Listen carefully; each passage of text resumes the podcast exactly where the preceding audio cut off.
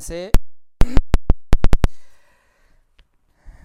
avec joie que je vous invite à ouvrir la parole de Dieu dans la première épître de Pierre.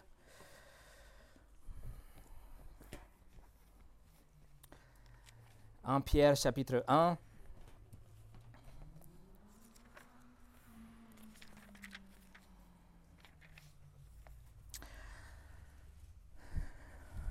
En Pierre chapitre 1 pour continuer cette série, ce parcours dans l'épître de Pierre.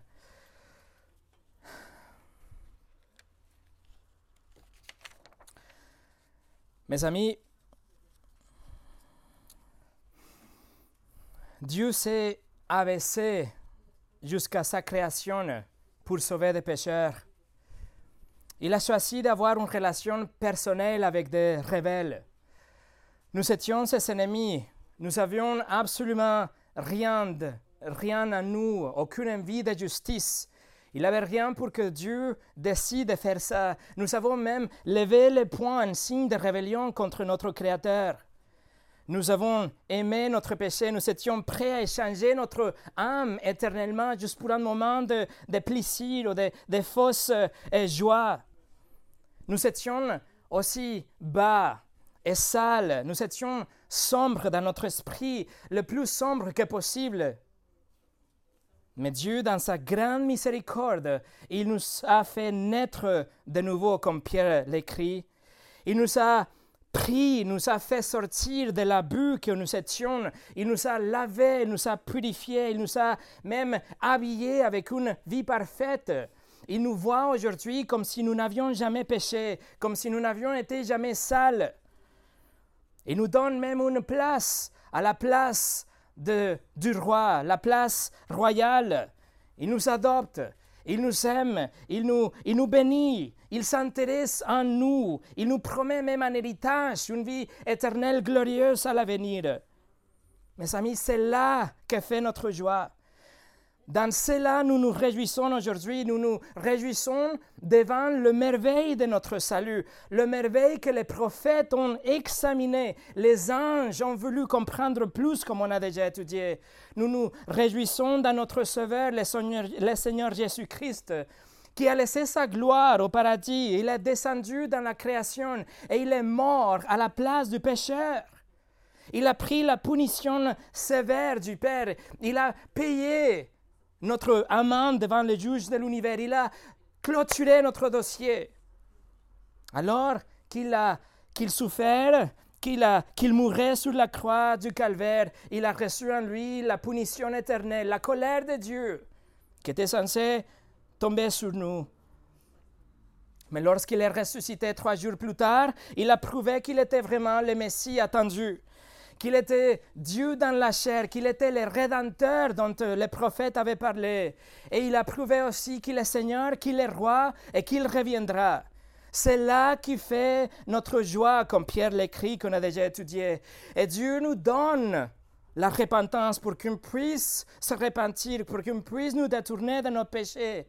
Et il nous donne aussi la foi pour qu'on puisse placer notre confiance en Christ pour notre vie et notre éternité.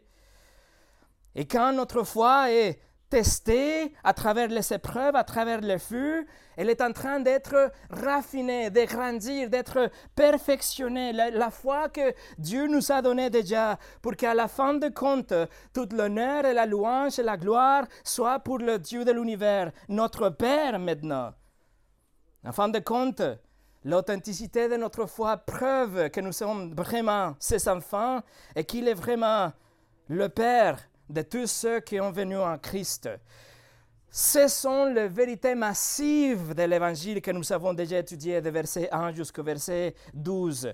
Et tout ça, nous l'avons vu, que c'est euh, euh, disponible aussi si vous voulez le réviser sur notre site. Mais tout ça, ça a été par la grâce de Dieu. Nous sommes sauvés par la grâce. Mais en conséquence, en conséquence de notre salut gratuit, en conséquence de cette merveille de notre salut, la réponse à notre nouveau statut, la réponse à notre nouvelle naissance, en raison de notre nouvelle vie, parce que nous sommes sauvés, nous sommes commandés à vivre d'une façon différente. Et Pierre nous instruit déjà, il nous a donné le premier impératif dans sa lettre. Il a dit qu'il faut avoir ou placer notre espérance sur la grâce de Dieu qui nous a sauvés. On doit fixer notre espérance sur la grâce et nous devons nous comporter, vivre d'une façon euh, euh, euh, cohérente avec cette nouvelle nature. Nous sommes des enfants de l'obéissance, nous avons vu la semaine passée. Nous devons pas nous conformer aux désirs, les convoitises que nous avions, que nous contrôlaient dans notre vie passée. Mais, douzième impératif de Pierre, soyez saintes. Nous devons être saints. Nous devons nous séparer de ce monde, de, cette, de, de, de tout péché. Pourquoi Pierre écrit? Parce que notre Père est saint et parce que la Bible le commande aussi. Vous voyez, le merveille de notre salut est immense, mais en même temps, la réponse demandée d'un chrétien, la vie d'un chrétien devait être aussi transformée d'une façon immense. Dans le monde de Jésus, on demandera beaucoup à qui l'on a beaucoup donné. Et c'est ce que nous allons continuer à voir aujourd'hui. Notre réponse à notre extraordinaire salut notre responsabilité en tant que des enfants de l'obéissance, alors que nous continuons à étudier cet épître où Pierre va continuer à développer qu'est-ce que ça veut dire être saint ou soyez saint. Il va nous conduire au troisième impératif de cette lettre. C'est ce que nous allons voir aujourd'hui. Mais avant de commencer, on va prier.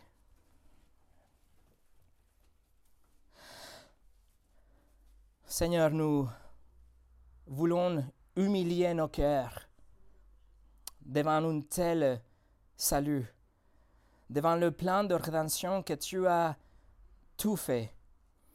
Seigneur, nous voulons reconnaître qu'il n'y a rien à nous que peut nous rapprocher de toi, mais c'est par ta grâce que tu as choisi de nous sauver.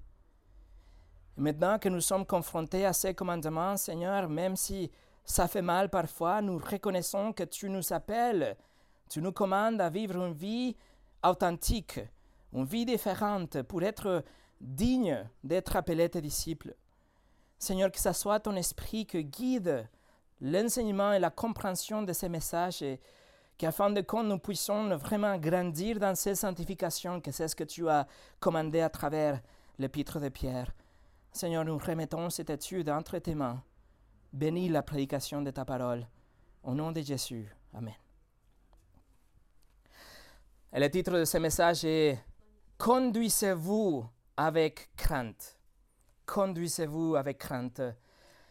Lisons ensemble toutes ces sections à partir du verset 13 jusqu'au verset 21 pour avoir le contexte qui traite de notre réponse exigée, la réponse que Dieu exige envers lui-même. Mais notre étude aujourd'hui sera verset 17 et 18 et à peine nous allons toucher le verset 19. Verset 13 au 21. C'est pourquoi, saignez les reins de votre entendement, soyez sobres et ayez une entière espérance dans la grâce qui vous sera apportée lorsque Jésus-Christ apparaîtra. Comme des enfants de l'obéissance, ne vous conformez pas aux convoitises que vous aviez autrefois quand vous étiez dans l'ignorance, mais puisque celui qui vous a appelé est saint, vous aussi soyez saints dans toute votre conduite, selon qu'il est écrit, vous serez saints car je suis saint. Et si vous invoquez comme Père celui qui juge selon l'œuvre de chacun, sans favoritisme, conduisez-vous avec crainte pendant le temps de votre séjour sur la terre. Vous savez que ce que, euh, que ce n'est pas par des choses périssables, par de l'argent ou de l'or que vous avez été rachetés de la vaine manière de vivre que vous aviez hérité de vos pères mais par le sang précieux de Christ, comme d'un agneau sans défaut et sans tache, prédestiné avant la fondation du monde. Il fut manifesté à la fin des temps à cause de vous. Par lui, vous croyez en Dieu qui l'a ressuscité des morts et lui a donné la gloire, en sorte que votre foi et votre espérance reposent sur Dieu.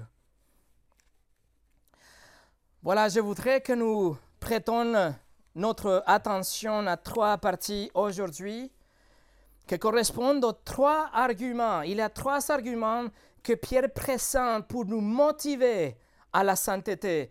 Il vient de nous commander, soyez saintes.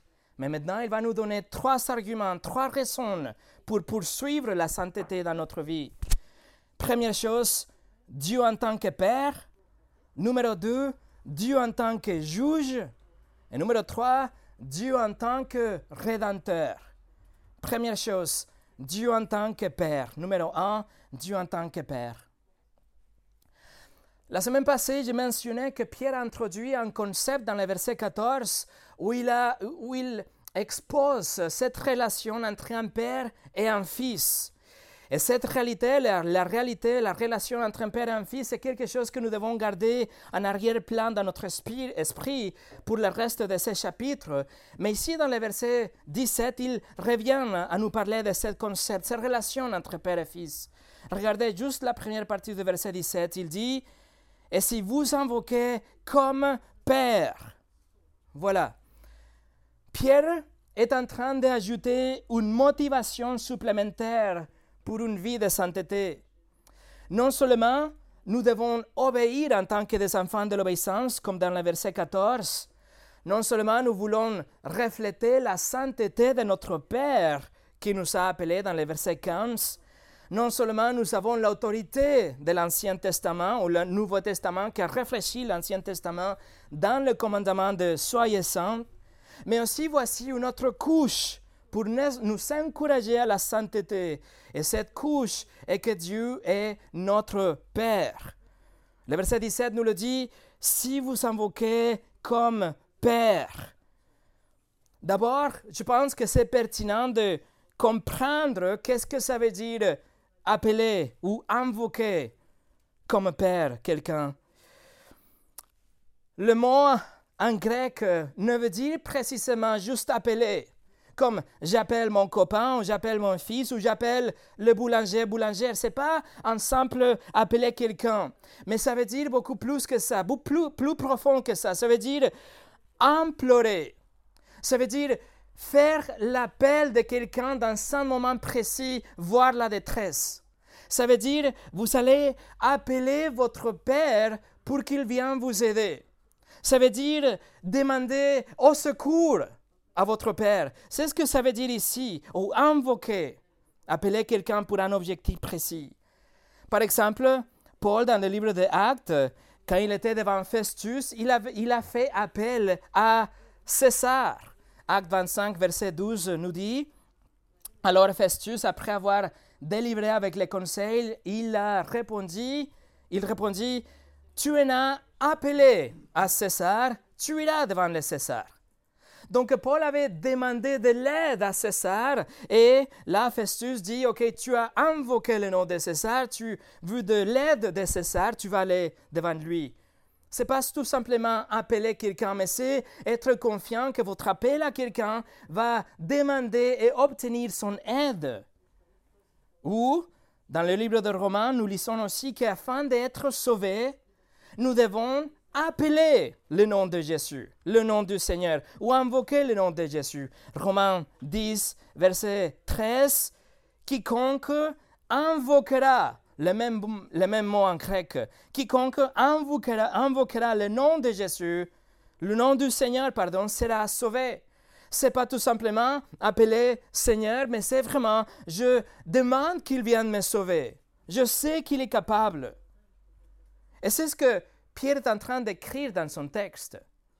C'est pas tout simplement reconnaître ou croire que Dieu est votre Père.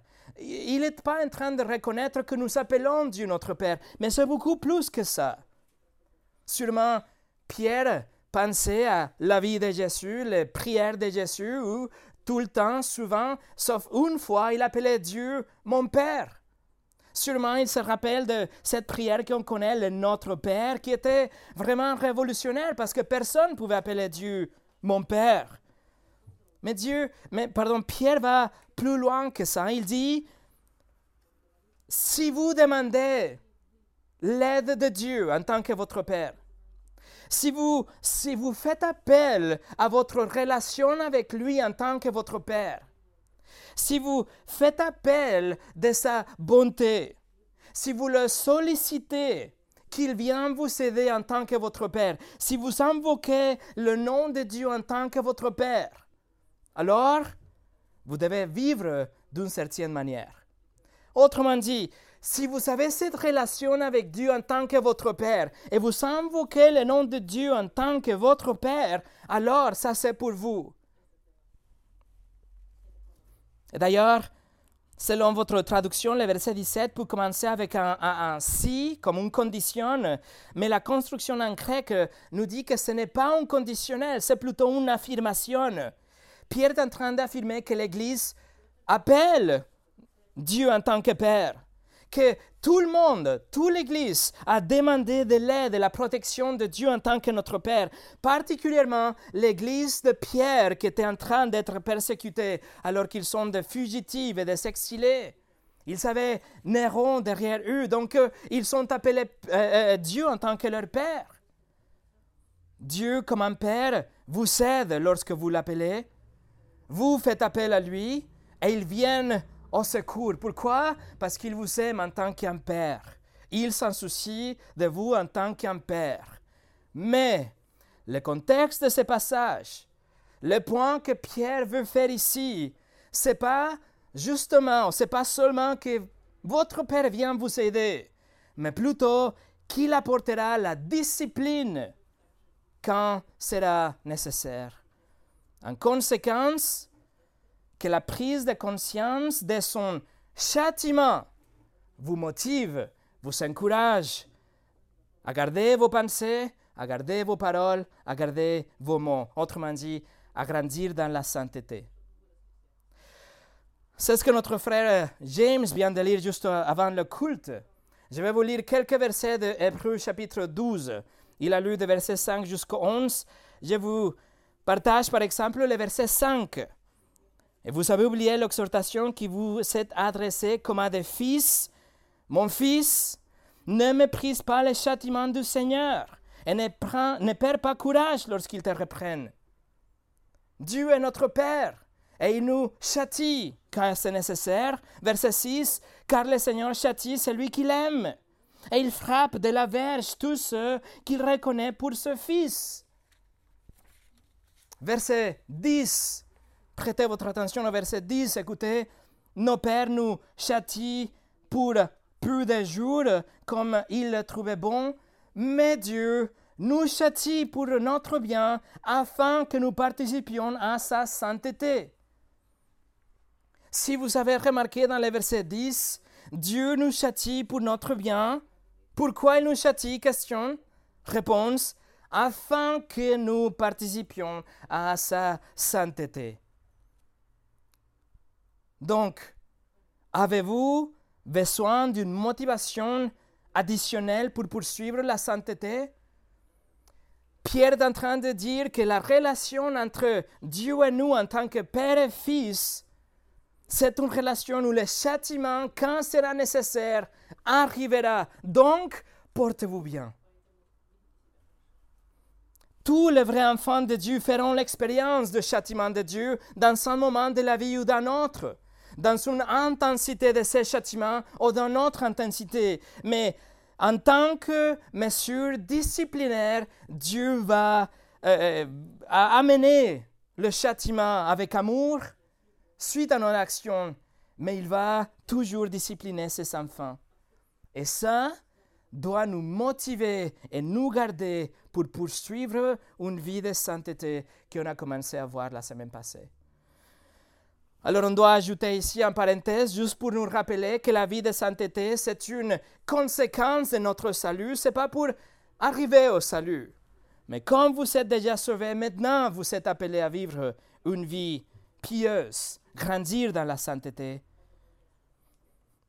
Wayne Grudem, le théologien, a dit, a écrit plutôt, L'appartenance à la famille de Dieu ne doit pas conduire à la présomption que la désobéissance passera inaperçu ou sera indiscipliné. Voilà, Dieu en tant qu'un père, il est obligé, s'il aime ses enfants, à discipliner suite à nos actions de rébellion. Numéro 2. Juge, euh, pardon, Dieu en tant que juge.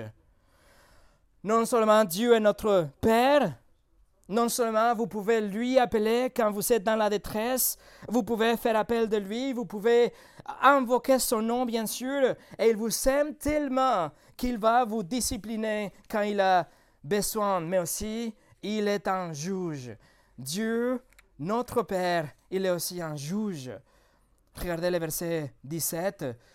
Si vous invoquez comme Père, celui qui juge selon l'œuvre de chacun, sans favoritisme, conduisez-vous avec crainte pendant le temps de votre séjour sur la terre. Pierre, écrit ici que le Père juge. Et c'est ça une autre raison, une autre motivation pour poursuivre dans le contexte de la sainteté. C'est comme si Pierre est en train de dire, écoutez, Église, écoutez, vous devez être obéissante à la volonté de Dieu. Vous ne devez pas vous conformer à toutes ces envies que vous aviez auparavant. Vous devez euh, grandir dans votre sanctification. Et voici quelque chose pour vous motiver. Le Père, il répond lorsque vous faites appel à lui. Il vient vous aider, il vous aime. Il vous discipline également lorsque euh, vous désobéissez. Mais aussi, il est un juge. Donc, écoutez bien, Église, conduisez-vous avec crainte.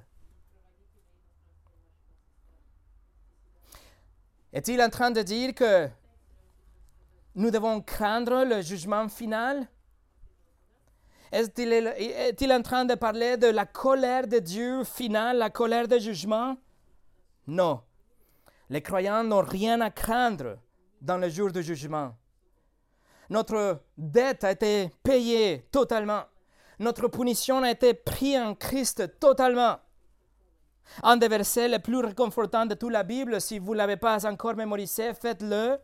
C'est Romains 8, 1. Il nous dit il n'y a maintenant aucune condamnation pour ceux qui sont en Jésus-Christ. Aucune condamnation. Tous les chrétiens seront récompensés pour nos actions, mais aucun chrétien sera condamné en jugement à la fin. Pour nous, il n'y a pas de crainte. On n'a rien à craindre dans le jugement final. Il n'y aura qu'une joie pure. De ces faits, Pierre ne parle pas ici d'une crainte du jour de jugement, du jugement final. Mais en fait, il parle du fait que Dieu est un juge quotidien, qu'il est impliqué, qu'il pèse, qu'il évalue, qu'il juge nos actions, nos pensées, nos regards, toutes les choses à tout moment pendant notre vie ici sur terre. Dieu est notre juge quotidien. Il s'agit d'un jugement pressant. Il s'agit d'une discipline pressante, immédiate, parfois, dans cette vie. Et c'est pour ça, le troisième impératif de cette lettre, le, lettre, le troisième commandement est Conduisez-vous avec crainte. Pourquoi? Car aussi longtemps que nous vivons ici, notre Père est en train d'entendre de, ce que, ce que euh, quand nous appelons lui, oui, il est en train de nous aider, de nous assister, oui. Mais nos actions seront jugées ici. Nos actions ont des conséquences ici sur terre, pendant notre séjour, comme Pierre vient, vient de l'écrire c'est important de savoir, très important de savoir, que la construction euh, euh, euh, grecque dans le verset 17 ne met pas l'accent sur le fait que Dieu est notre Père. L'accent, c'est pas que nous pouvons le invoquer en tant que notre Père, mais l'accent, c'est que est souligné dans le texte originel, c'est le fait qu'il est un juge, qu'il juge. Ça, c'est le rôle en tant qu'un père, c'est secondaire dans ce texte dans la langue, dans. Mais avant tout, parce qu'il parle de sainteté, Pierre, avant tout, il veut que nous sachions qu'il est un juge pressant tout au long de notre vie. Et il écrit, il n'est pas seulement un juge, mais il dit qu'il est un juge impartiel, neutre. Regardez le verset 17 encore une fois. Et si vous invoquez comme Père celui qui juge selon l'œuvre de chacun sans favoritisme, conduisez-vous avec crainte pendant le temps de votre séjour sur la terre. Il s'agit d'un jugement personnel. Il s'agit d'un jugement individuel, sans préjugés, objectif, euh, équitable, juste, sans favoritisme. Dans l'Antiquité, comme aujourd'hui, les jugements pouvaient être basés sur le prestige ou sur la, corruption. Euh, toutes ces choses étaient courantes. Vous pouviez euh, juste payer le juge pour qu'il vous laisse partir presque, juste comme aujourd'hui dans quelques cas. Mais ici, Pierre utilise un mot que c'est exclusif à lui dans cet épître, ici dans le Nouveau Testament. C'est un mot composé que c'est deux mots. Le premier mot, c'est regarder en face, regarder euh, le visage ou tête à tête. Et le deuxième mot, c'est recevoir. Et donc, euh, l'idée, c'est de, de recevoir ou considérer ce que vous voyez en face. C'est l'évidence forte, c'est l'évidence claire. Voici un juge qui va analyser ce que vous pouvez voir, l'évidence pure. Juge, un juge qui va regarder froidement sans aucun favoritisme, et il va prononcer un jugement impartial en conséquence de cette évaluation de ces jugements froides. Et l'idée, c'est tellement emphatique, mes amis, que Pierre souligne, il écrit qu'il va juger selon l'œuvre de chacun. C'est-à-dire que chaque personne individuellement, nous sommes confrontés à cette balance impartielle de Dieu. Et son châtiment vient sans favoritisme, mais vient d'une façon juste et aimable quand il le faut. C'est un jugement personnel parce que son amour est personnel. Et sa relation avec l'Église est personnelle aussi. Vous pourriez être un numéro de sécurité sociale pour votre pays. Vous pouvez être une référence de facture pour UDF pour votre portable, un numéro de chambre pour un hôtel, un pays d'origine pour la préfecture ou votre voisin, un code QR pour l'aéroport. Mais pour votre Père céleste, vous êtes vous, vous êtes des individus que vous recevez l'amour de Dieu, mais vous recevez aussi le jugement par rapport à vos actions, par rapport à vos paroles, vos pensées. Donc, Vivez dans la crainte de Dieu. Poursuivez la sainteté qu'il vous demande. Il juge d'une manière impartiale. Il ne va pas juger sur la moyenne. Il ne regarde pas vos amitiés. Il ne regarde pas ce que vous étudiez en tant qu'une congrégation. Mais il regarde individuellement pour juger les actions, pour peser les actions, les pensées il ne considère pas combien de versets vous avez mémorisés ou combien de personnes vous avez aidé dans votre vie, mais il regarde face à face l'évidence et il voit la désobéissance et la rébellion et il va discipliner et corriger objectivement et avec amour. Mais il le fera en tant qu'un père. C'est pourquoi Pierre écrit, verset 17, Conduisez-vous avec crainte pendant votre temps de séjour sur la terre. Il est en train de parler de, notre vie. C'est ici qu'il va nous juger, qu'il est en train de nous juger, en fait. Et c'est important de préciser aussi, de regarder de près les mots conduisez-vous avec crainte. Crainte, c'est le grec phobos, de on tire le mot phobia. Et vous savez quoi? Ça veut dire exactement ça. Ça veut dire crainte. Ça veut dire exactement être alarmé, être, être effrayé même, redouté. Ça veut dire la, la pure peur. Et c'est important de le savoir parce qu'il y a beaucoup de traductions de la Bible et des enseignements bibliques, soi-disant, qui essayent de diluer ou d'adoucir le mot il les réinterprète comme un simple respect. Et il dit, vous devez respecter Dieu. Mais non, c'est la pure crainte. Et cela, bien sûr, inclut le respect. Ça inclut la révérence. Mais c'est la crainte. Vous n'avez pas de crainte dans la révérence, mais, mais vous avez la révérence dans la crainte. Pierre ne fait référence à la crainte, la peur de jugement final, comme je viens de dire, mais c'est la crainte à, cette discipline pressante. C'est une révérence qu'un enfant montre envers son père, bien sûr. L'enfant aime son père, respecte son père, et donc il se comporte d'une façon euh, cohérente. Mais en même temps, l'enfant a peur parce qu'il connaît les conséquences possibles de la désobéissance. Il s'agit d'aller en dehors de limites établies d'un père et l'enfant a peur. Alors pourquoi l'enfant ne se réveille pas à 3 heures du matin et va en cachette à jouer à l'ordinateur?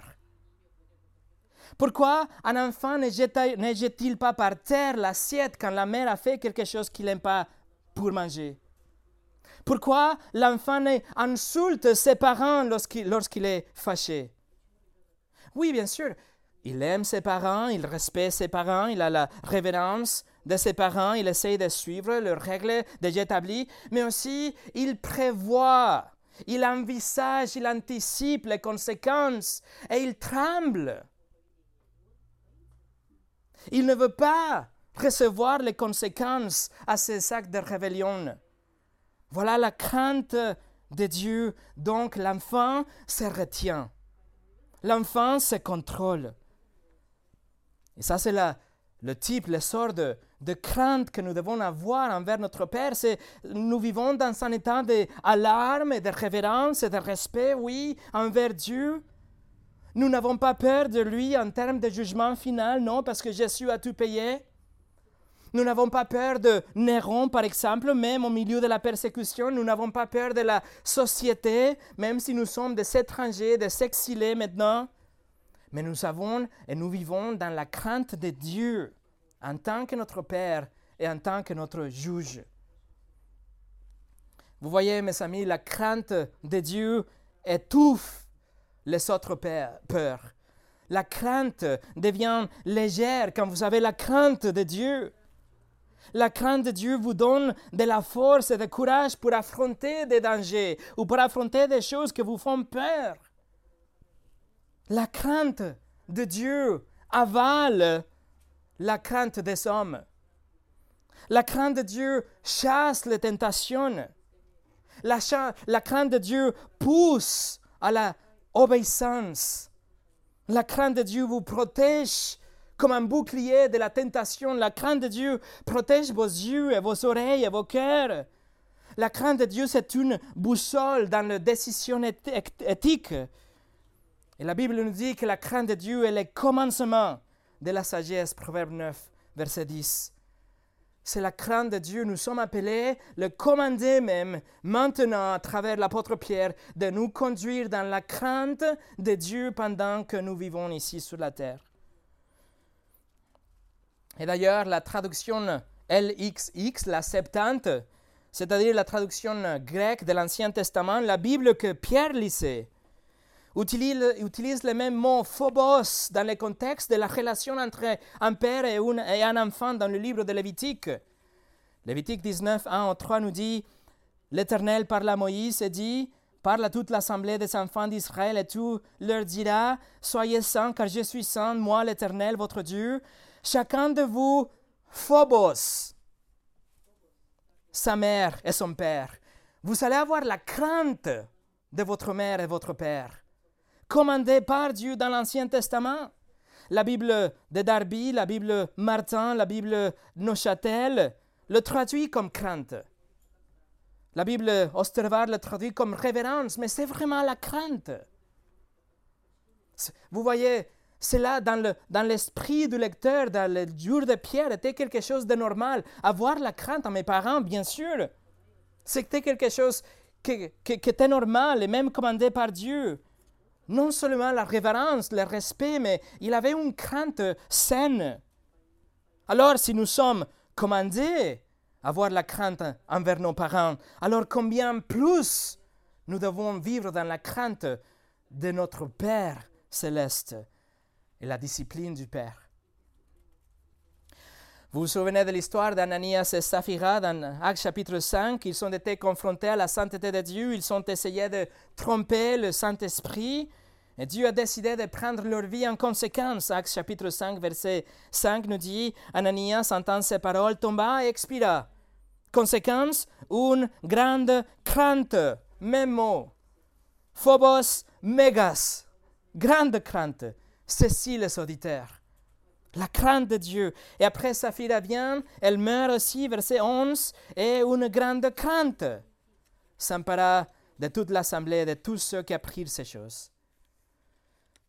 Par la crainte de Dieu, mes amis, d'une façon individuelle, nous allons grandir dans la sanctification, mais aussi collectivement en tant qu'une Église. Si nous marchons dans la crainte de Dieu, nous allons tous grandir dans la sainteté en tant qu'une Église. Paul écrit dans 2 Corinthiens chapitre 7, verset 1, Ayez donc, donc de telles promesses, bien, aimés.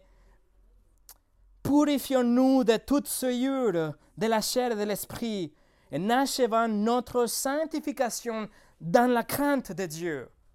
Sanctification liée avec la crainte de Dieu.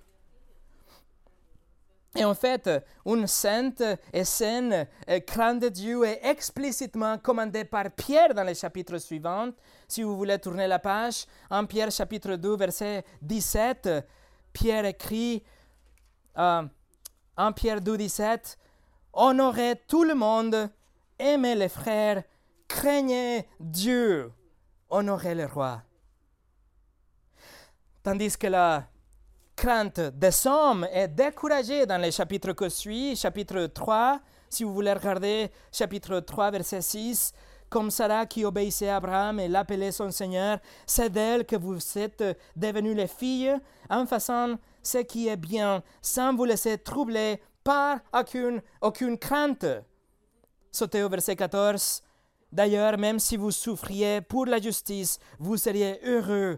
N'ayez d'eux aucune crainte et ne soyez pas troublés. Pour résumer, Pierre appelle l'Église à la sainteté parce que Dieu est saint, parce qu'il commande, et comme une conséquence de notre extraordinaire et merveilleux salut qu'il a déjà exposé. Malgré les circonstances, les commandements, l'attitude, par défaut de l'Église, c'est de grandir dans la sanctification. Tout au long de ce pèlerinage que nous avons ici, le pèlerinage envers la cité céleste, il nous, il nous, il nous, il nous rappelle que Dieu, en tant que notre Père, il va nous châtier, qu'il va nous, nous, nous, nous, répondre lorsque nous appelons, mais en même temps, il est en train de nous discipliner. Et nous sommes appelés à donc grandir dans cette sanctification, à grandir dans notre obéissance en tant que des enfants, parce que vous êtes sous le jugement impartiel, l'évaluation constante de Dieu en tant qu'un juge. Pierre nous encourage à surveiller nos vies et à vivre nos commandes dans une crainte, dans une révérence, oui, dans un respect, oui, mais, dans une crainte de Dieu en tant qu'un juge. Et avec ça, nous allons tous, garantis, pas parce que je le dis, mais c'est ce que la parole nous, nous apprend. Nous allons tous grandir dans la sanctification si nous vivons dans la crainte de Dieu. Jerry Bridges a écrit Tout comme l'obéissance au Seigneur est une indication de notre amour pour lui, elle est aussi une preuve de notre crainte de Dieu. Numéro 3, Dieu en tant que rédempteur. Dieu en tant que rédempteur. Pierre soutient le fait que Dieu, en tant que notre Père, il va, euh, euh, s'il est vraiment notre Père, le fait qu'il est notre Père, ça va nous encourager dans la sainteté le fait qu'il est notre juge, ça va nous encourager dans la sainteté aussi. Mais ici, dans cette dernière section d'aujourd'hui, le fait qu'il est notre rédempteur doit nous encourager aussi à la sainteté. Regardez les versets 18 et 19. Vous savez que ce n'est pas par des choses périssables, par l'argent ou l'or que vous avez été rachetés de la même manière de vivre que vous aviez hérité de vos, de vos pères, mais par le sang précieux de Christ, comme d'un agneau sans défaut et sans tache. En fonction de votre traduction, ça peut être que le verset 18 commence une nouvelle phrase, mais en fait, dans le texte originel, le verset 17 jusqu'au 21, c'est une longue phrase dans le grec. Et cela nous dit que Pierre est en train de superposer des vérités. Il est en train de faire une structure de vérité, si vous voulez, qu'elle soit tellement forte pour que nous poursuivons la vie de sanctification. Et la, la, métaphore ici, dans cette dernière section, dans le verset 18, c'est les marchés aux esclaves. Comme vous le savez à l'époque, il avait des marchés, vous pouviez acheter des gens pour qu'ils soient vos esclaves en échange de l'argent. Dans le langage biblique, cet échange, la transaction était, le, était d'être racheté, ou c'était plutôt la rédemption. Littéralement, le mot, ça veut dire libérer quelqu'un en payant quelque chose, en payant une rançon.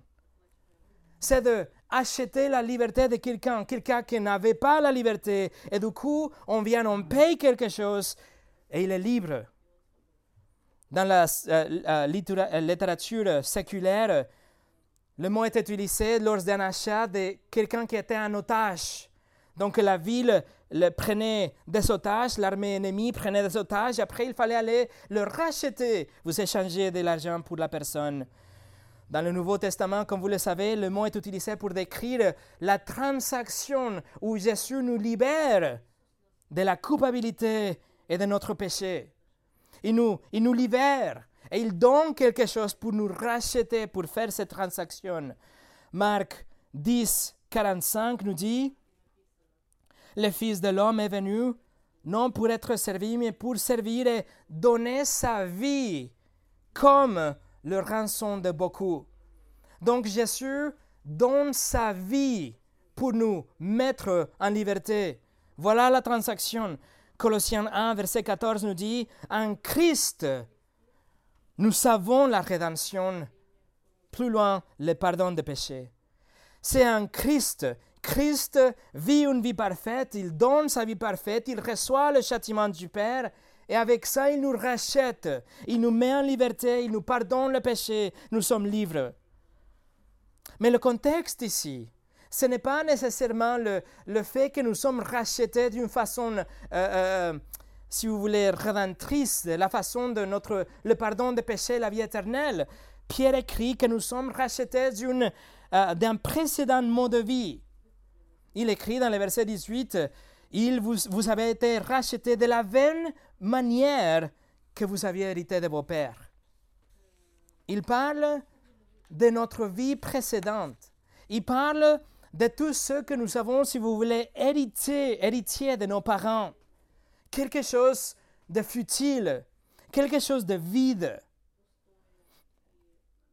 Le mot est utilisé dans la Septante, la LXX, pour décrire la vie des chrétiens avant qu'ils viennent à Jésus. Quelque chose qui était vide, sans aucun sens, sans aucun objectif. Et ici, on lit que nous sommes rachetés de ce que nous avions comme une manière de vie. De, de vie, pardon. Une manière de vie qui était vide, qui était futile. Donc Pierre est en train peut-être, ou plutôt de parler de cette religion gréco-romaine, de toutes les traditions que, l'Église de l'époque avait. Les croyants avaient l'habitude de suivre le Dieu païens, le, les idoles. Ils savaient des traditions, des superstitions, ils étaient dans le rituel juif, ils appréciaient l'héritage qu'ils avaient en termes humains, ils s'étaient vraiment attachés à leur style de vie, une vie de péché, ils étaient des esclaves de toutes ces traditions. Ils étaient des esclaves de tout, le, de tout ce système de, de, de, où ils essayaient de, de se montrer comme personne de bien pour atteindre la vie éternelle. Mais du coup, ils ont été rançonnés. Ils ont été rachetés. Ils ont été pris en otage par le monde, par la religiosité, par la auto-justice, par les rituels, la superstition, l'occultisme, par la sagesse terrestre, la corruption, la convoitise, etc. Mais Dieu le libère. Dieu le rachète et le met en liberté Et c'est très intéressant, la préposition de. Il vous rachète de la vaine, manière de vos ancêtres, de vos pères. Cela nous parle d'un changement de position. Ça nous donne cette image d'être physiquement enlevé d'un endroit pour être placé dans un autre endroit. C'est intéressant, c'est comme nous étions des esclaves de quelque chose. Nous habitions dans, dans la religion et dans l'égoïsme, la justice de soi. Nous étions de, de contre Dieu. Nous étions dans la tradition et dans, dans, dans, une ville, dans une vie de, de, de convoitise. Mais du coup, Dieu vous prend et Dieu vous enlève de cet univers, de ce domaine, et il vous déplace et il vous place. Il vous, il vous met ici dans un autre domaine que c'est le royaume de Dieu. Vous étiez des enfants de la désobéissance, comme on a vu la dernière fois, mais il, vous prend, il vous déplace, et maintenant vous, êtes des enfants de l'obéissance. Mes amis, vous vous souvenez comment et quand vous aviez été des esclaves de ce monde? Vous vous souvenez de toute la futilité de votre vie? Vous vous souvenez de, de cette vide qu'il y avait dans les traditions, l'obscurité dans, dans les choses que vous faisiez en cachette. Vous vous souvenez de toute cette culpabilité dans les, la, les superstitions, l'instabilité dans tout l'espoir que vous aviez dans le monde? Quand soudainement, d'un seul coup, le Seigneur Jésus-Christ il est venu au marché aux esclaves et il vous a choisi il vous a réclamé et il a dit à moi. Il m'appartient et il vous déplace et il vous place dans ce domaine que c'est le domaine de la lumière, le, domaine de son Père. Et vos chaînes sont tombées et les lumières se sont allumées. Vous rien, vous rien fait. Tout était fait pour vous. Mais les bandeaux ont été enlevés, vous avez été transportés en dehors de ces marchés aux esclaves, et il a déclaré votre liberté parce qu'il vous a acheté. Vous êtes libre aujourd'hui, et il vous est même assis à la table de son Père, à la table royale. Si c'est ça ce qui s'est passé dans votre vie, si ça c'est vraiment ce qui s'est passé dans votre vie, vous avez été racheté par Dieu. Sera-t-il ne plus naturel de l'obéir? Vous ne pensez pas que c'est une motivation pour pouvoir, pour vouloir lui plaire, pour vouloir obéir et poursuivre une vie de sainteté? Je suis sûr que c'est le cas. C'est pour ça Pierre nous montre Dieu en tant qu'un rédempteur. Et pour finir, Pierre est en train d'écrire ici euh, dans le contexte dans la sainteté, de la sainteté, parce qu'il sait que Dieu en tant qu'un rédempteur est en soi une motivation pour une vie de sainteté. Mais ce n'est pas tout, mes amis. Non seulement Dieu vous a racheté, mais quel était le prix à payer? Versets 18 et 19. Vous savez que ce n'est pas par des choses périssables, par de l'argent par, ou de l'or que vous avez été racheté de la vaine manière de vivre que vous aviez, vous aviez hérité de vos pères, mais par le sang précieux de Christ. Encore une fois, Pierre pense aux métaux les plus précieux de ce monde, l'argent, l'or, et il dit, toutes ces choses sont périssables. Il avait déjà dit dans le verset 7, nous l'avons vu ensemble. il dit, toutes ces choses, oui, sont valables, sont agréables, mais vous savez quoi? Ils se dégradent. Ils finiront pour se détériorer. Ils vont disparaître en même temps avec le monde. Esaïe 52 que Pierre citera amplement dans le prochain chapitre nous parle de cette libération du peuple d'Israël de Babylone. Esaïe 52, 3, il dit, car ainsi parle l'Éternel, c'est gratuitement que vous avez été vendus, et ce n'est pas à prix d'argent que vous serez rachetés. Alors la prophétie à travers Esaïe, c'était, vous serez rachetés, mais le prix sera gratuit pour vous. Mais quelqu'un va payer. Et Pierre reprend ces prophéties et il fait remarquer que, que nous n'avons rien payé pour nous rendre esclaves. Là, c'était automatique. On a dû juste naître dans ce monde. Nous sommes des pécheurs. Mais pour être rachetés, nous n'avons rien fait non plus. Ça a été le sang de Christ. Ça, c'était la, la rançon. Ça, c'était le prix que Jésus-Christ a payé pour notre liberté. Notre liberté n'a pas été obtenue pour quelque chose à nous, pas pour quelque chose que nous avons fait dans notre vie passée, pas pour quelque chose qu'on fait à présent ou qu'on fait en tant que, que chrétien, qu'une religion, etc. Mais c'est juste parce que Jésus-Christ a donné sa vie. Et il a racheté son peuple de ces marchés où tous nous étions des esclaves. Nous avons été rachetés par l'action de Dieu même. Mais les effets de ces rachats pas, ne vont pas se atténuer avec le temps.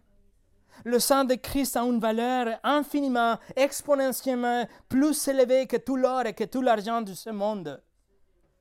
Alors ce n'est pas une motivation pour la sainteté, mes amis le prix payé pour votre rançon, ça vous donne pas l'envie de dire, je vais grandir dans cette sanctification, je veux suivre mon maître, le Seigneur Jésus qui m'a racheté.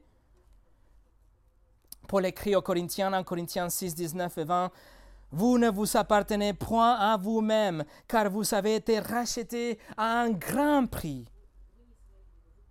Et le chapitre 7, 23, vous avez été rachetés à un grand prix. Il répète, et il dit, ne devenez pas des esclaves des hommes. Vous le savez, le prix que Jésus a payé, c'était sa vie. C'était sa vie parfaite et sa mort qui, était vraiment volontaire. Il a donné sa vie pour nous racheter. Il a voulu le faire. Personne n'a pris sa vie de lui. C'est comme Spurgeon a dit, comme votre rédemption a coûté si cher, appréciez-la grandement et ne revenez pas au péché dont vous avez été si généreusement rachetés. Voilà, mes amis, n'êtes-vous pas reconnaissant de votre rédemption? N'êtes-vous pas extrêmement reconnaissant de ces prix élevés qui étaient payés pour vous? Ne pensez pas que votre gratitude va vous encourager et vous pousser à mener une vie de sainteté? Vous avez été acheté par le sang précieux de Jésus, le sang précieux de Christ, que ça serait le sujet de notre étude la semaine prochaine. Nous allons consacrer le dimanche prochain à étudier le sang précieux de Christ qui commence le verset 19. Prions.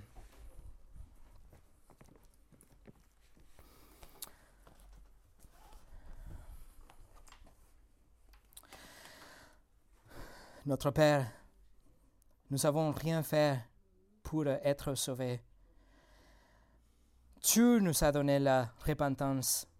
C'est toi qui nous as donné la foi. Et donc, en réponse, on a juste eu la repentance et la foi. Mais Seigneur, c'est toi qui as tout fait pour nous. Dès l'éternité passée, tu nous as choisis, tu nous as aimés, et dans un moment de notre vie, nous avons entendu l'Évangile et nous avons compris que nous étions des pécheurs, que nous méritions que ta justice divine, que nous méritions que l'enfer éternel. Mais tu as fait grâce. Et tu nous as donné le Seigneur Jésus-Christ, qui a pris notre péché en lui, qui a pris la punition sur la croix pour nous.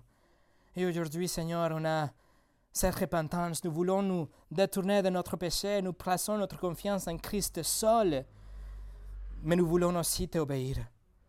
Seigneur, tu vois comme dans notre cœur, nous avons vraiment l'envie de grandir dans la sainteté, de passer des temps dans la lecture, dans la prière, de te servir à droite et à gauche, d'être des témoins, de grandir vraiment, de nous éloigner de la tentation et du péché. Mais Seigneur, c'est dur. Donc nous demandons de ton assistance. S'il te plaît, fais grâce encore une fois et donne-nous cette envie et ce pouvoir pour pouvoir grandir.